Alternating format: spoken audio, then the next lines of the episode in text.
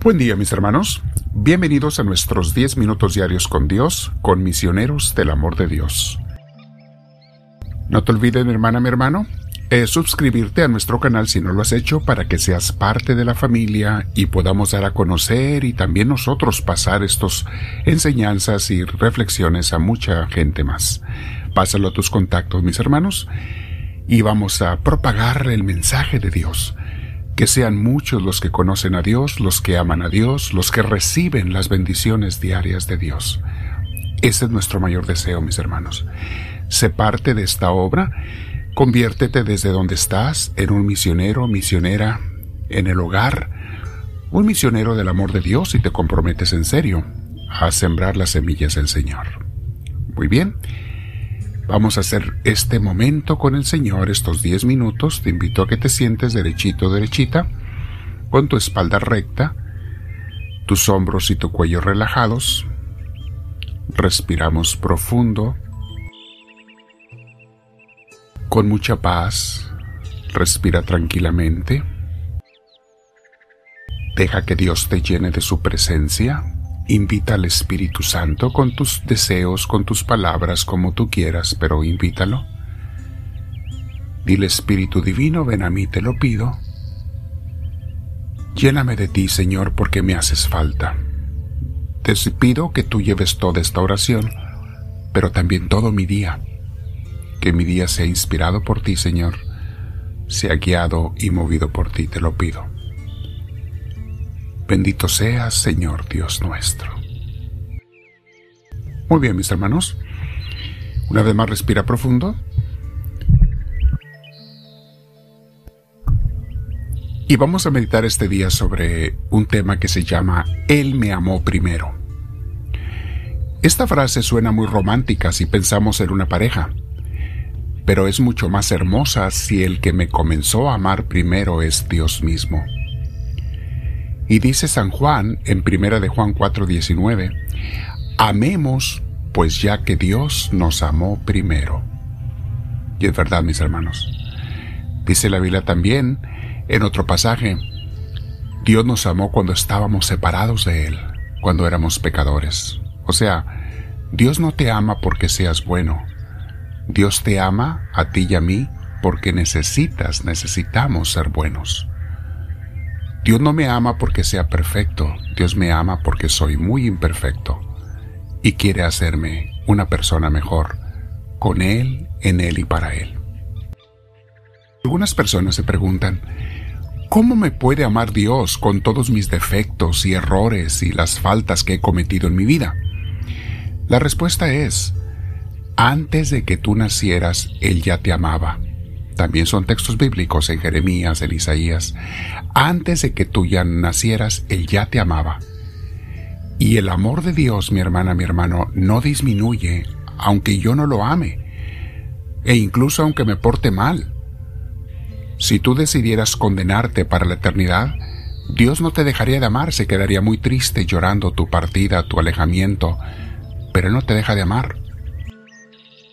Por eso, mis hermanos, por ese amor infinito de Dios, inmenso, podemos acercarnos a Él con confianza, pedir perdón y dejarnos amar. Pero no te olvides que el amor, para que sea completo, debe ser recíproco. Ahora, como dice San Juan, ámale tú también a Él. Síguelo porque no hay mejor guía en esta vida. A nadie vale la pena seguir más que a Jesús. Dale lo mejor de ti, o mejor dicho, date a ti. Entrégate a Él y nunca te arrepentirás, al contrario, dirás, ¿por qué no lo hice antes? Escuchemos lo que dice el autor de Imitación de Cristo en este hermoso libro que hemos estado meditando. Está narrando, él está escribiendo un diálogo entre el alma, o sea, tú y yo, y Jesús. Y el alma le dice así al Señor.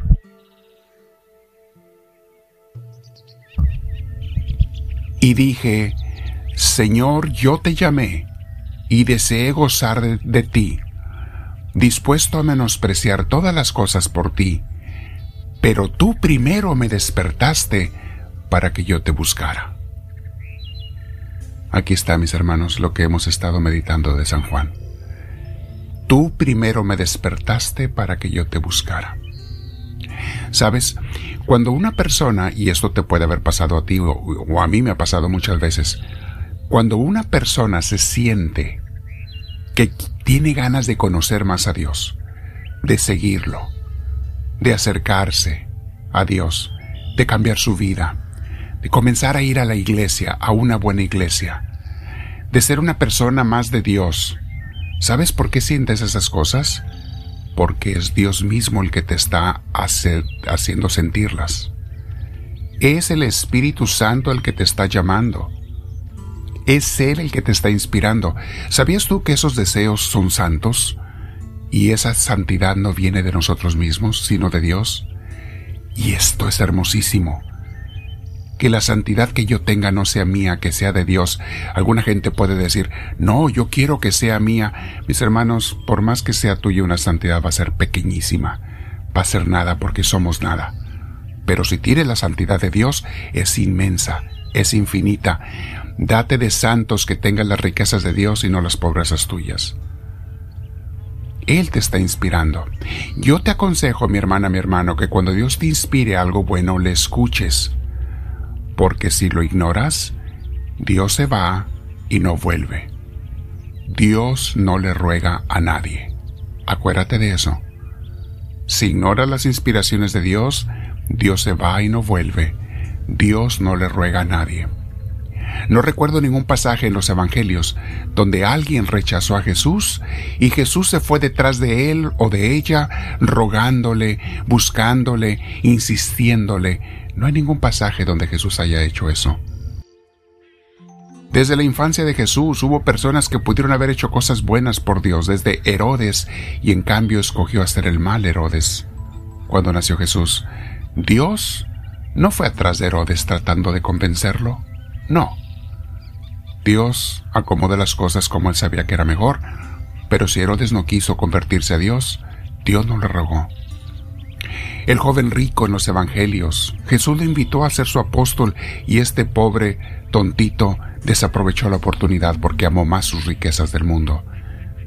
Tenemos a Caifás, tenemos a Judas mismo, personas que le dieron la espalda a Cristo y Cristo no se fue atrás de ellos rogándoles.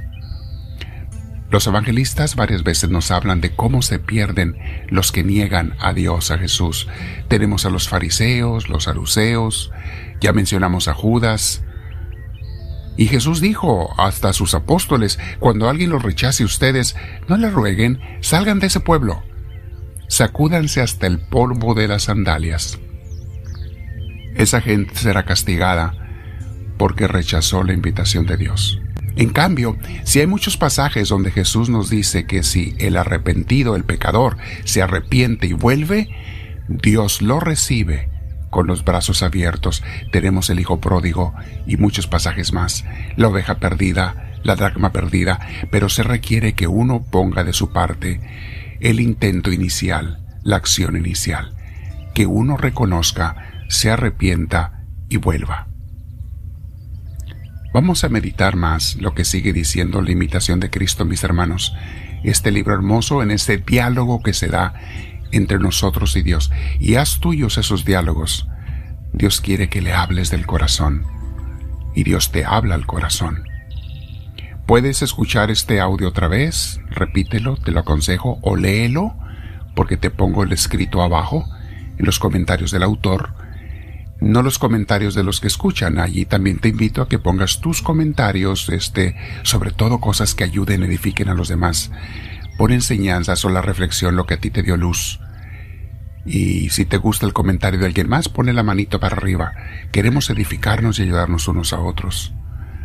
Quédate con Dios y dile, háblame Señor, que tu siervo te escucha.